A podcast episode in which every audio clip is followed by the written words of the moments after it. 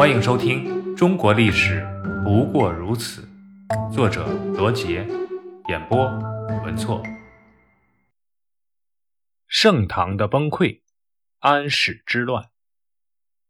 唐玄宗晚年时期，逐渐过起了骄奢淫逸、挥霍无度的生活，在用人方面，也不再是任人唯贤，而是专用投其所好者。李林甫、杨国忠。都是因此而受到重用的人。今天有一句成语叫做“口蜜腹剑”，就是出自李林甫的为人。凡是才能在他之上而被皇帝重用的人，李林甫都千方百计地将其除掉。对于有学问的人，他表面与其友好，暗中却阴谋陷害。他收买了玄宗的左右，致使玄宗的一举一动都为他所掌握。这样一来，他就可以随时采取各种措施去迎合玄宗的需要。后来，由于玄宗不理政事，加之李林甫欺上瞒下、阳奉阴违的高超手段，玄宗便非常宠信李林甫。天福九年（公元750年），玄宗甚至把所有的贡物都赏赐给李林甫。另一个受到重用的人叫杨国忠，本名杨昭，后被玄宗赐名国忠。他是杨贵妃的从祖兄，因杨贵妃受宠，从而飞黄腾达。杨国忠从侍御史做到了宰相，身兼四十多个职务，各种权力都集中在他一人之手。不仅在政治上专横跋扈，而且还利用其权势大肆贪污。可即便如此，玄宗仍然对他不闻不问，深信不疑。面对各种社会问题。玄宗没有警醒和改变，他仍然沉溺在酒色之中。每年的十月，照例到华清宫去过冬。每到华清宫，杨贵妃和她的姊妹韩国夫人、郭国夫人、秦国夫人都陪同前往。他们为了标榜自己的地位，就用金翠珠玉装饰车子，费用高达数十万贯。如果是骑马，就竞相购买名马。在华清宫。他们都有豪华的住处，生活费用十分的惊人。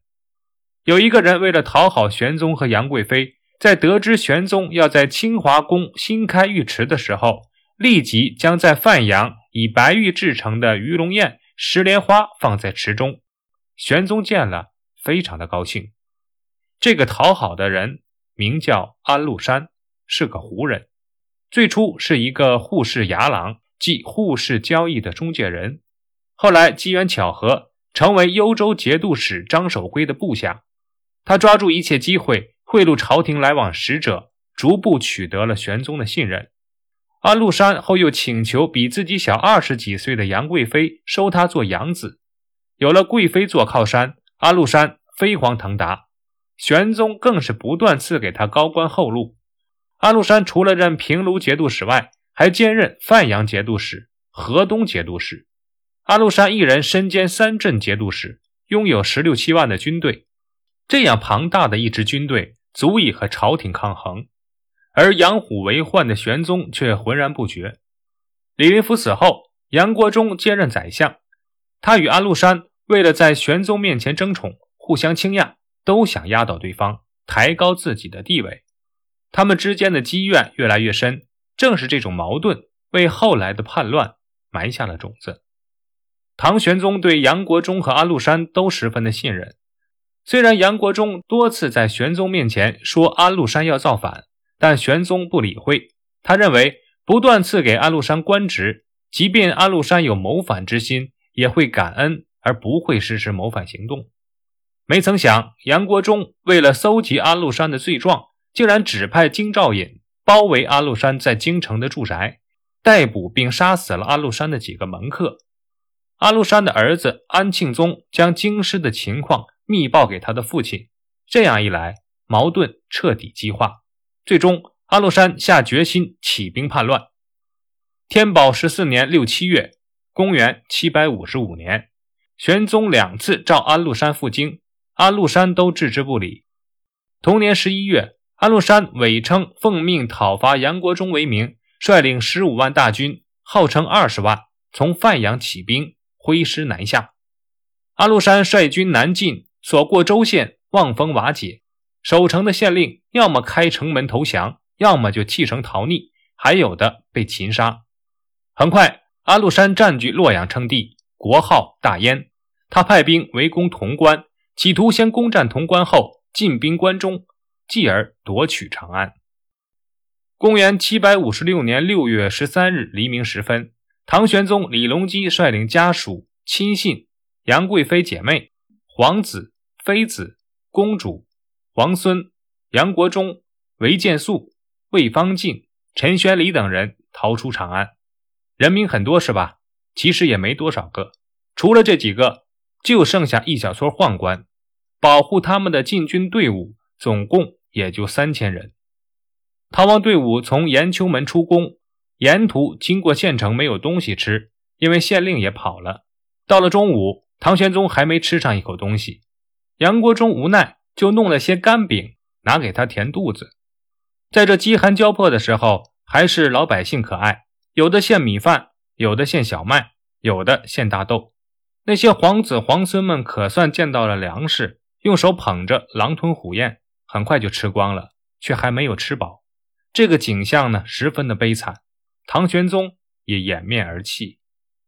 六月十四日，逃亡队伍抵达马嵬驿，这个地方在今天的陕西兴平县西北二十三里。连日奔波劳顿，所有的将士又累又饿，怨言四起。就在这人心极度不稳的时候。杨国忠骑着马从马怀驿出来，被一帮吐蕃使者拦住了去路，说他们没有吃的，要返回吐蕃。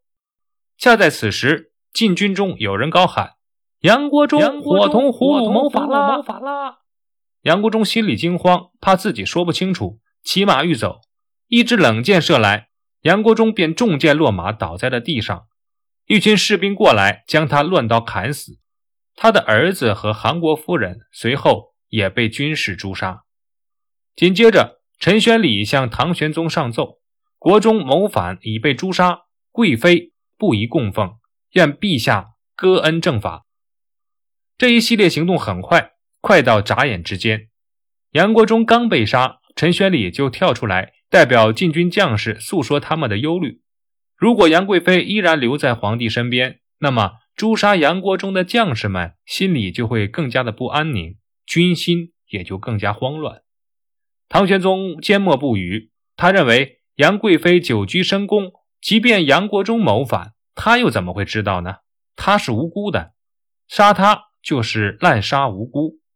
但是此刻的情形是，如果不杀杨贵妃，军心就乱了，不光是失掉江山的问题，自己这个皇帝的性命恐怕也难保全。高力士这个时候也禀告唐玄宗说：“贵妃确实无罪，但将士们已经杀了宰相，贵妃仍在左右，将士岂能心安？陛下应审时度势，方可保太平啊！”